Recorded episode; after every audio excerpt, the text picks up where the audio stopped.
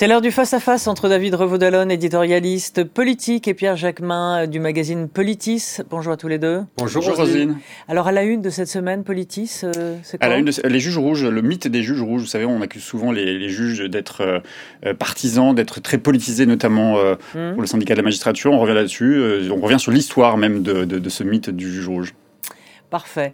Alors, il était The King, pas de la chanson, mais de l'interview. Il avait la précision d'une pointe, mais pouvait être parfois inattendu et peu conventionnel, désarçonnant son interlocuteur. Jean-Pierre Elkabach, le célèbre journaliste, est mort hier à l'âge de 86 ans. C'était le meilleur d'entre nous.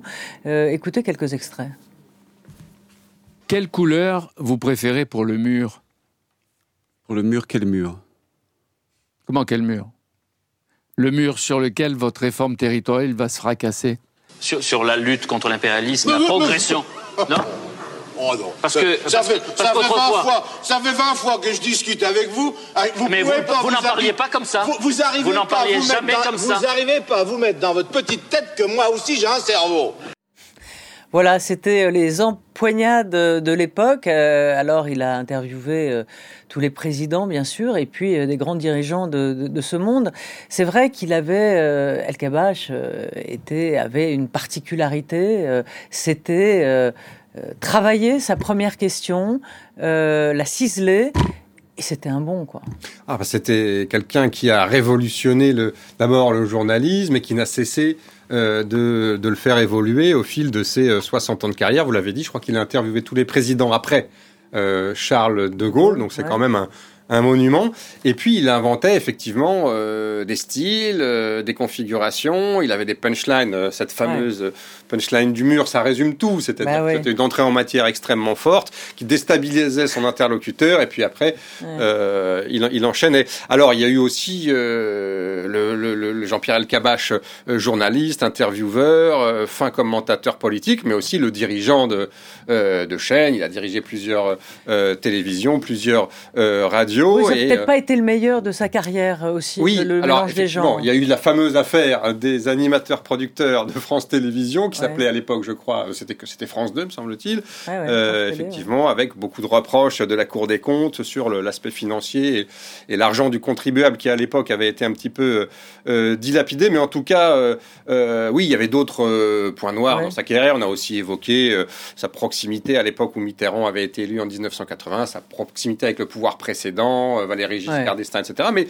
faut constater que François Mitterrand, lui, en avait pas voulu, puisqu'il y a accordé euh, non seulement plusieurs entretiens euh, en direct, mais aussi une série d'entretiens documentaires qui a été diffusée en 2001 et au cours, de la, au cours desquels l'ancien président socialiste bah, se livrait comme jamais et se confiait sur des épisodes de sa longue carrière et de son, de son parcours politique sur lesquels il ne s'était jamais exprimé. Alors, vous qui êtes le plus jeune de la bande, mon cher Pierre, est-ce que quand bah, vous... Je ne sais pas si je suis le plus jeune, mais je crois que vous fêtez vos 30 ans aujourd'hui, Rosine. Oui, bien sûr. Bon anniversaire. bon anniversaire, Roselyne. Merci beaucoup. Comme la Constitution. J'espère que je ne suis pas aussi vieille qu'elle. Enfin, on s'en approche, mais bon, voilà, puisque c'était le 4 octobre. Mais je crois que Emmanuel Macron n'envisage pas de vous, vous, euh, de vous rénover à l'image de, la Constitution. Quoique. Il faudrait un référendum, Roselyne, et soyez sûr que les téléspectateurs le refuseraient et voteraient non. Bon, enfin bon, tout ça pour dire, mon cher Pierre, je m'attendais pas à celle-ci.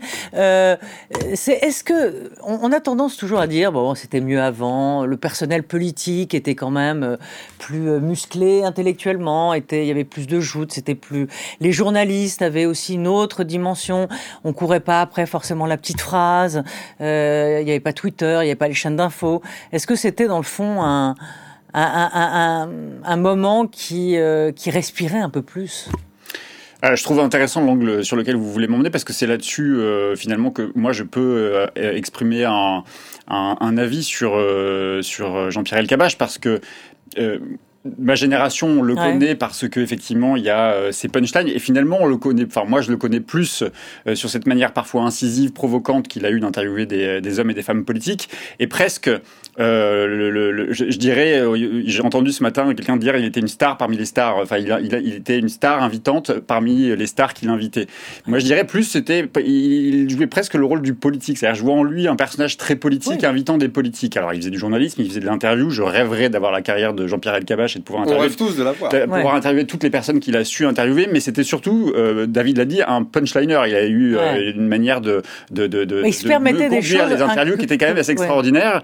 Et je crois que c'est Léa Salamé qui le dit. Il lui conseillait toujours réfléchis bien à ta première question, ce que vous disiez Rosine, mais aussi à la deuxième en fait, parce que on sait jamais comment la personne va pouvoir réagir et quel, doit être le rebond du journaliste. Mais là où je trouve intéressant l'angle sur lequel vous voulez m'emmener, c'est que je trouve, je ne sais pas si c'était mieux avant ou aujourd'hui, mais on voit bien que les, petites phrases, les, petites phrases existaient déjà, y compris de la part des journalistes qui aussi cherchaient à piéger un peu leurs interlocuteurs. Mais surtout, ce que je trouve intéressant, c'est que la figure d'El Kabash qui va de pair avec celle d'Alain Duhamel quand même, euh, celui qui en parle sans doute le mieux aujourd'hui hein, de, de El Kabash, euh, elle se déroulait la carrière de ces journalistes à un moment où il y avait d'abord pas toutes les chaînes d'information euh, et où la parole politique était rare. Aujourd'hui, la parole politique, elle est permanente. On demande l'avis à tous les élus, à tout le monde, tout le temps, y compris le président de la République qui est de plus en plus euh, interpellé, interviewé et euh, intervient de plus en plus dans les médias. Et je trouve que c'est ça aussi qui fait la force de personnages et de journalistes comme ceux de euh, du Hamel ou de El Kabash, c'est qu'ils ont ils ont conduit ils ont conduit la Ve République finalement à coup de d'interviews très fortes, marquantes parce qu'elles étaient rares. Absolument, c'est pour ça que j'ai employé le mot respirer. C'est vrai. Vous vouliez rajouter Oui, c'est très juste. Et encore une fois, on ne va pas faire ici les grands anciens et, et se lamenter sur le thème du c'était mieux avant, mais vous aviez quand même des interviews qui étaient extrêmement travaillées sur le fond. Ça vaut pour El Kabash, ça vaut aussi pour euh, Duhamel. D'ailleurs, il avait euh, euh, dans la dernière partie de sa carrière une émission plus tournée vers les interviews d'intellectuels qui s'appelait Bibliothèque Médicis, ah où il travaillait beaucoup sur voilà les, les, les essais, les, les, les, essais d'intellectuels. Et c'est vrai que ça va de pair aussi avec une déperdition du niveau, il faut le dire, hein, du personnel politique. Je pense qu'un voilà, quand on interroge un Georges Marchais, quand on interroge un Mitterrand, quand on interroge un Chirac, c'est pas mm. forcément, euh, je veux pas citer de nom évidemment, mais euh, du niveau de certaines interviews qu'on peut voir aujourd'hui sur les chaînes d'infos en continu, où l'essentiel est de faire le buzz, la petite punchline, euh, la phrase qui va être reprise dans les, dans les dépêches, etc. Alors, je voulais vous faire plaisir, je voulais parler de cette vieille dame qui est la cinquième République, mais si, vous voulez reparler, non, je voulais dire une chose parce que moi, j'apprends aussi à connaître Jean-Pierre Elkabbach. Je dis pas que je ne le connaissais pas encore une fois, mais j'entends tous les gens qui l'ont côtoyé et je trouve qu'il a réussi une chose. Vous parliez de son passé aussi de dirigeant euh, euh, de médias. Il a su faire une chose aussi, c'est faire émerger une nouvelle génération et je crois que ça lui tenait beaucoup à cœur euh, de d'accompagner des nouvelles générations, de les conseiller et euh, et, lui-même, j'entendais aussi euh, Duhamel se plaindre, enfin pas se plaindre, mais rappeler tous les moments qu'il a eu où à 6 heures du matin, le cabache l'appelait en disant j'ai prévu telle question, est-ce que tu crois que c'est la bonne, est-ce qu'il faudrait pas? Apparemment, il n'était pas. ce que je veux dire, c'est qu'il n'était pas la personne la plus. Oui, mais, c'est, moi je trouve ça toujours intéressant. Oui, il était toujours sur la brèche. je sais pas comment vous fonctionnez vous, mais moi je je je, je, m'interroge toujours, je, et je pense que Monsieur El Kabash oui, était de cela jusqu'au dernier moment. Jusqu'au dernier oui, mais c'est jusqu'au bout. Hein. Euh, et, c'est bien. Euh, on parle de, oui, de cette vieille dame qui est la Cinquième République, puisque le, on en dit un mot, puisque Emmanuel Macron euh, rend, va, prendre un thé, n'est-ce pas? Il va Avec la vieille dame. Au Conseil, constitutionnel. Avec Laurent Fabius. Il, il, sera question quoi de, de rénover, de donner un coup de frais à cette Constitution et peut-être changer l'article 11, enfin modifier l'article 11, vous savez, pour faire un référendum, notamment sur euh, l'immigration. Il y a le référendum sur le statut de la Corse aussi. Donc, faut s'attendre quoi à un nettoyage?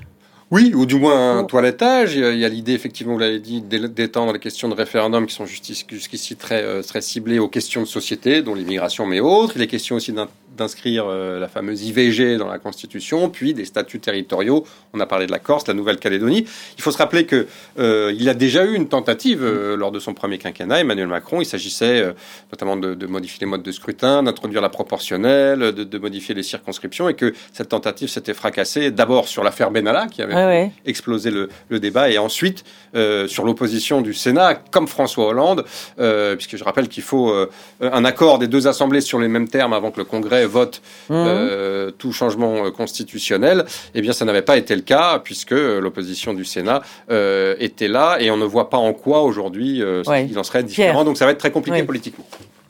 Euh, bah, je, je, je, vous étiez inspiré sur le sujet. Oui, je suis très inspiré sur le sujet parce que bon, ça fait partie des, des aberrations du moment. Je trouve qu'on est dans un système euh, euh constitutionnel totalement euh, anachronique. Il y a quelque chose de très qui ne va pas. Une constitution qui a 65 ans, 65 ans, elle a, elle a, elle a vocation à être transformée. On voit bien que notre système institutionnel est aujourd'hui un peu bloqué. On voit bien la manière dont on dont on critique Emmanuel Macron ou même les ses prédécesseurs sur la, le maintien du pouvoir entre une seule personne, le système monarchique, presque présidentiel monarchique, qu'on a déjà évoqué sur ce plateau. Donc il y a plein de choses à revoir sur, sur, euh, sur la question institutionnelle et je pense que plus qu'un toilettage, ça mériterait de repenser une sixième république. Mélenchon le porte aujourd'hui, mais bien avant lui, il y avait déjà oui, d'accord, mais Arnaud, Montebourg. Ce que je veux dire, c'est qu'on voit bien tous, et c'est ça que je cherchais, c'est Dominique Rousseau qui dit dans, dans, dans, une interview dans Le Monde, une tribune, pardon, il un dit constitutionnaliste. Une, un constitutionnaliste qui dit une révision constitutionnelle s'impose sous peine de rendre inévitable une révolution. Et je pense que c'est assez juste, c'est-à-dire que à force, Vous on que on change la, la, cinquième, il n'y aura pas de révolution. vous savez, si on change la cinquième, on repense notre système de, de, de fonctionnement mm. démocratique. C'est le problème démocratique qui se pose aujourd'hui dans notre pays. On voit bien pensez que, les, gens,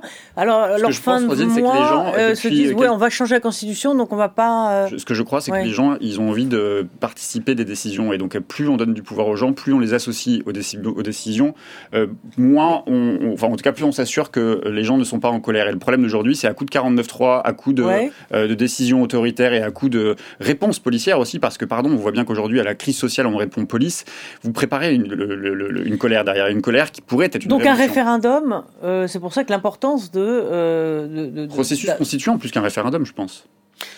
Oui, je crois que la constitution de la Ve République a un avantage, c'est de permettre au pouvoir d'être solide et de demeurer euh, stable sur ses, sur ses bases, contrairement à ce qui s'était passé pendant la Troisième, puis mmh. surtout pendant la Quatrième République, ce fameux régime des partis qu'avait mis à bas le général de Gaulle. Maintenant, effectivement, on voit qu'au bout de 60 ans, il y a un éloignement, on le chronique ici très régulièrement, ou dans, beaucoup d'émissions, un éloignement des citoyens de la politique. Euh, voilà, on va pas refaire ici le film, une délégitimation euh, des élus progressive, un éloignement des citoyens par rapport aux pratiques politiques et d'abord par rapport au vote et, et aux urnes. Mmh. Et donc effectivement, je pense qu'il est important de, de, redonner un peu d'attrait, euh, euh d'attrait euh, pour les citoyens et de relégitimer, de relégitimer, de redonner un coup euh, de fraîcheur à nos institutions et donc à nos politiques et aux liens entre citoyens et politiques. Maintenant, je ne suis pas certain que ce soit nécessaire, comme le préconise Jean-Luc Mélenchon, d'organiser une révolution pour changer la Constitution, une révolution citoyenne. Je pense que voilà, et on, je pense que la majorité des, des Français sont pas forcément sur cette ligne-là. Ils veulent tout simplement la dernière crise des gilets jaunes, être écoutés et ah entendus. La dernière crise des gilets jaunes, c'était évidemment la question euh, sociale, mais c'était surtout la demande de participation citoyenne avec le RIC, le, référendum citoyenne. citoyenne. Merci beaucoup à tous les deux. Merci à vous. À très vite.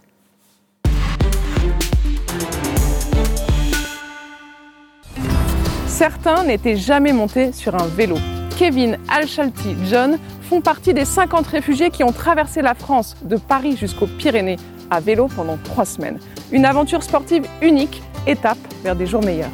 Ça fait énormément du bien Ils sont les nouveaux visages de Hors-Champ, un voyage en terre solidaire à retrouver sur France 24.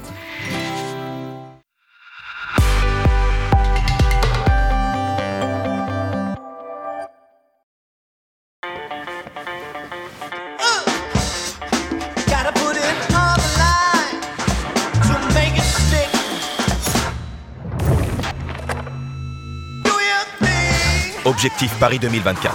À chaque entraînement, vous cherchez à repousser vos limites. Avec sa recette hyper protéinée, iPro contribue à l'augmentation de votre masse musculaire. iPro, musclez votre entraînement. Partenaire officiel de Paris 2024.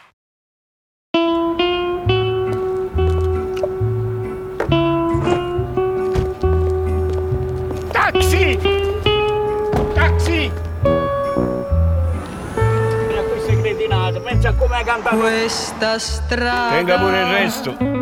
Sembra finta.